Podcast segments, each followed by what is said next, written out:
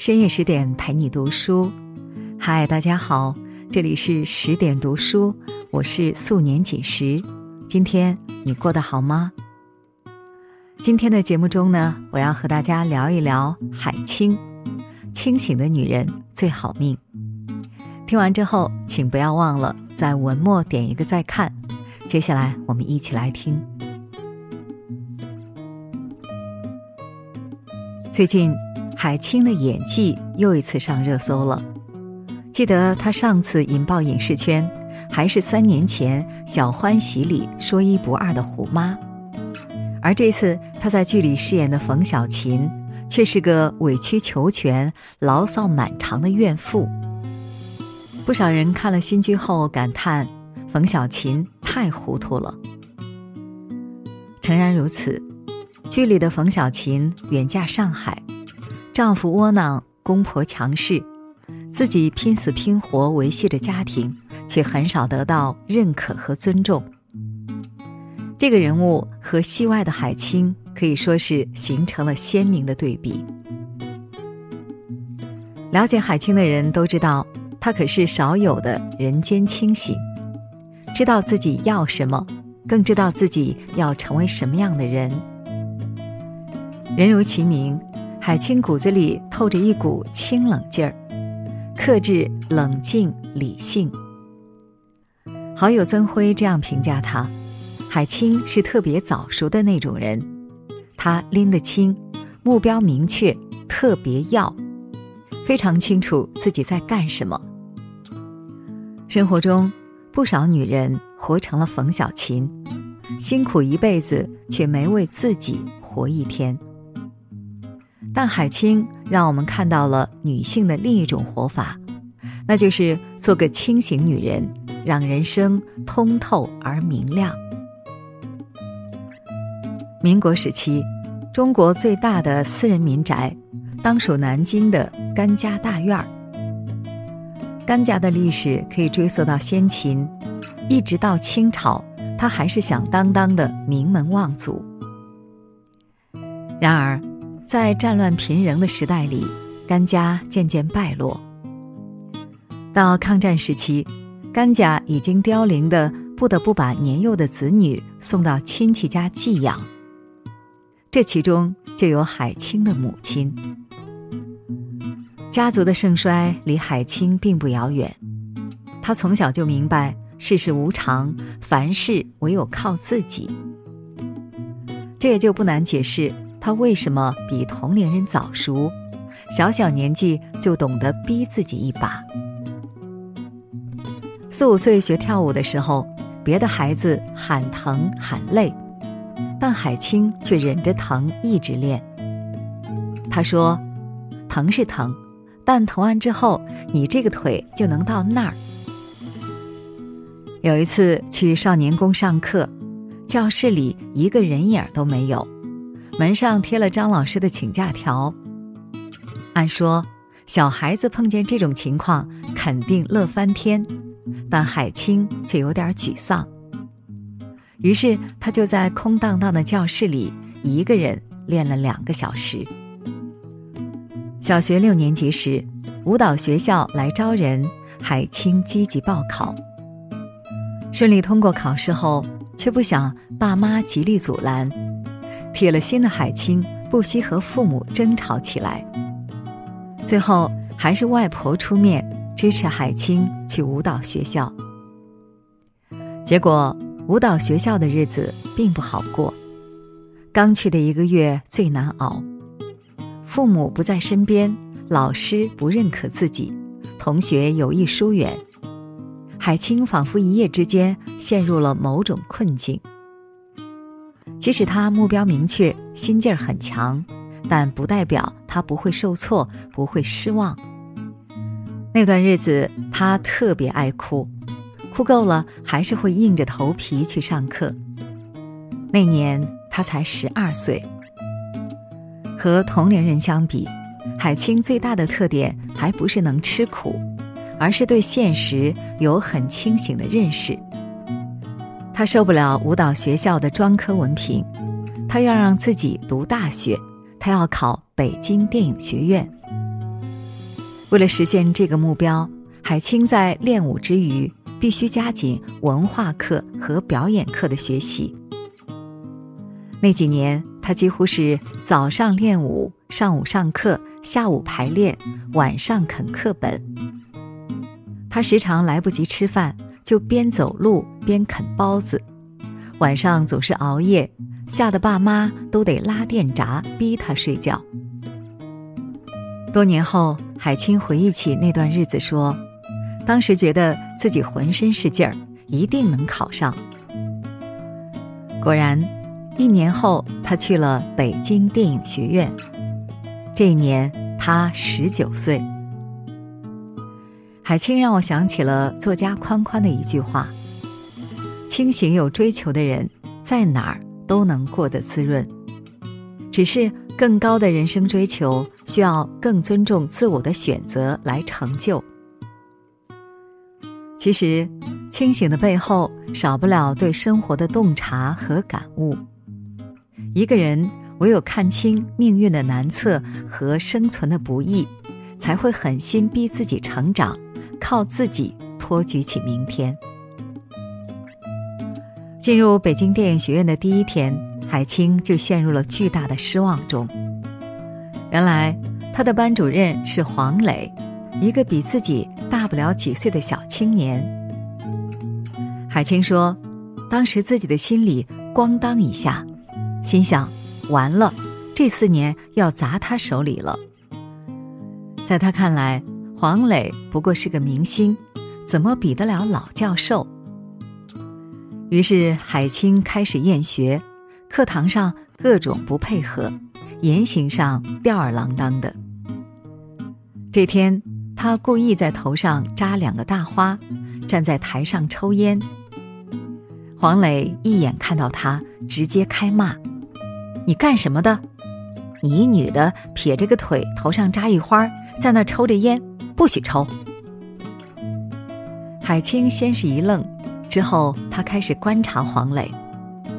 半个学期下来，他发现黄磊认真严厉，很有师者风范。于是他一改前态，安安稳稳的学习排练。几个月后，他被一个剧组选中，这可是崭露头角的机会，却被黄磊直接拒绝。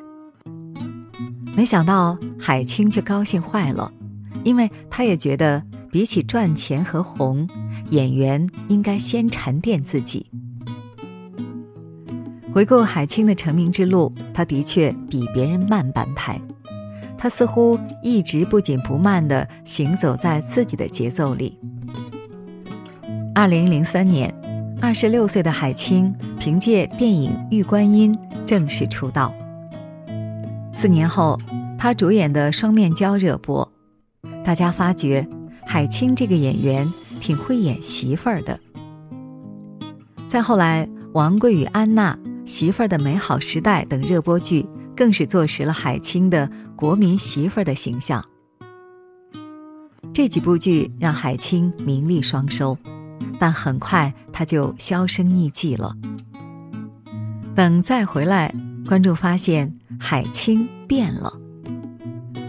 最直观的变化是。她不再演媳妇儿了，她成了《红海行动》里刚柔并济的女记者，成了《赵氏孤儿》中顾全大局的母亲，成了《小别离》《小欢喜》里强势又可爱的中年妈妈。尤其是《小别离》和《小欢喜》，让沉寂多年的海清又红透半边天。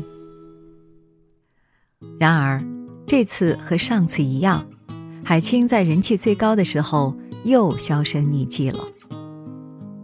他似乎永远不懂趁热打铁，总选择在人生的高光时刻隐去。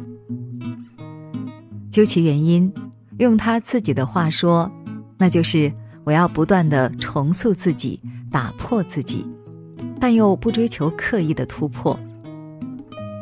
谈及名利，他又说：“你来，我接受；没你，我一样活得很好。”常言道：“天下熙熙，皆为利来；天下攘攘，皆为利往。”生活中，太多人被名利困住，被诱惑腐蚀，把人生活成一个逐利的过程。殊不知，这样的生活可谓舍本逐末，只能让自己被欲望奴役。低谷时向上攀爬不难，难的是高峰处的理性与克制。唯有在名利面前保持警惕，方能活得自在洒脱。一直以来，我们对海清的了解更多的停留在他的作品上。有人说他是爆款输出机，有人说他是收视率保障，也有人说他是不可多得的演技派。这些年，海清时刻保持着清醒，事业线脉络清晰，生活的步伐也有条不紊。她很早步入了婚姻。丈夫是圈外人，为了不影响家庭，她很少对外谈及自己的家庭。作为女演员，不少人生怕结婚生子影响前途，但海清觉得一切只要遵从内心就好。当年拍完《双面胶》，海清于风头正盛之际，选择回家生孩子。儿子出生后，他时常因为拍戏缺少对孩子的陪伴，为此他十分苦闷。到底要如何平衡事业与家庭，成了海清必须面对的问题。既然怎么选都有遗憾，那就按照自己的心意去做。他的心在儿子那里，就推掉所有的戏，回家陪孩子。如果遇到让自己蠢蠢欲动的好剧本，他就和家人商量出去接戏。在家和剧组之间来回奔波，海清也有疲倦的时刻，而这时他会放下一切去旅行、去放松、去独处。海清每年都会去一趟普陀山，不带父母，不带丈夫，也不带孩子，全程只有她一人。他会在傍晚漫步海边，随心所欲地走走，吹吹海风，听听涛声的呼啸。有时他也会带上一本小书，找个安静的所在，静静的看上一天。人到中年，海清渐渐褪去了年轻时的锋芒，顿悟了人生的意义，就是要找到真实的自己。他看见了自己的心。循着内心的声音，在时光里走得更加从容。他说：“女人在这个社会上应该有很多的身份，她不仅要面对子女、家庭，更要面对自己的人生和感情。女人总要为自己活一次，不束缚于身份，不纠缠于名利，不执着于成败。”古人云：“岂能尽如人意？但求无愧于心。”真正清醒的人，从不刻意逢迎这个世界，他们永远懂得为心而活。海清曾客串过黄磊主演的《深夜食堂》，他在里面出演了一个六十多岁、患有阿尔兹海默症的大婶儿。虽然只有几个镜头。但这个角色却让海清有很深的感悟。他明白了人生实苦，但恰恰是这些苦让生命有所回甘。